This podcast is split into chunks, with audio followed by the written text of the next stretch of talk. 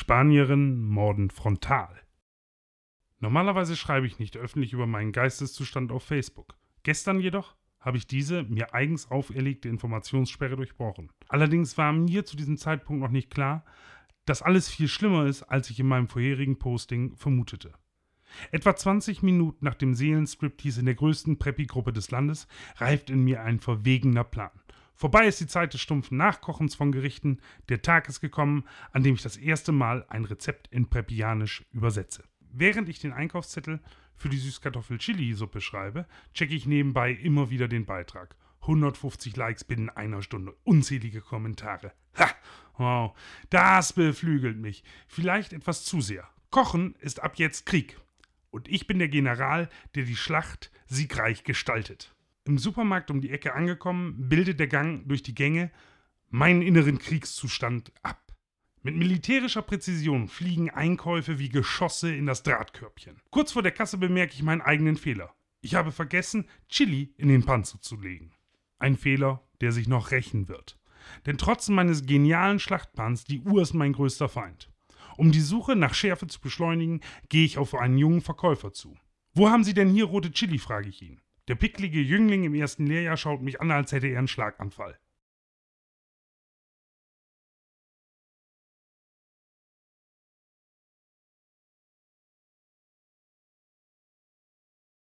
Ich derweil hoffe, dass er in der Berufsschule nicht nur bei den Hülsenfrüchten aufgepasst hat.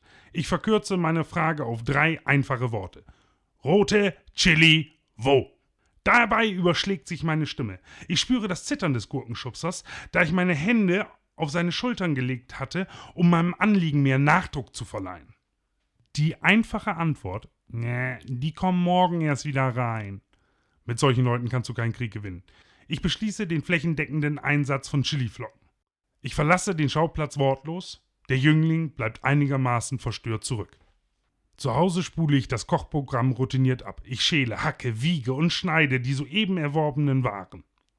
Währenddessen notiere ich die Schritte zum Endsieg, falls jemand das Rezept haben möchte.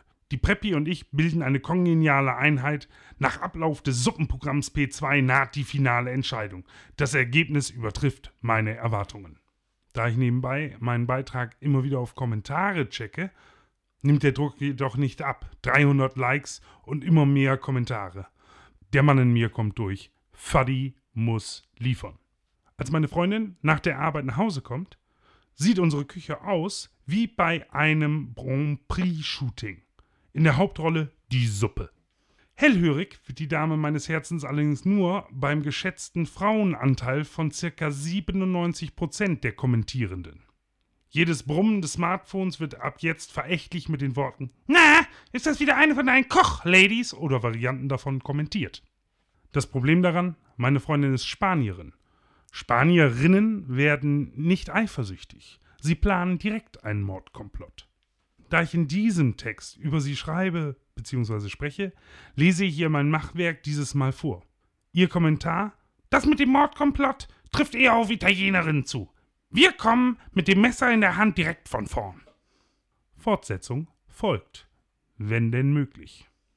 Diese und weitere Geschichten zum Lesen findest du auf www.preppenfun.de oder demnächst in einer neuen Folge hier als Podcast.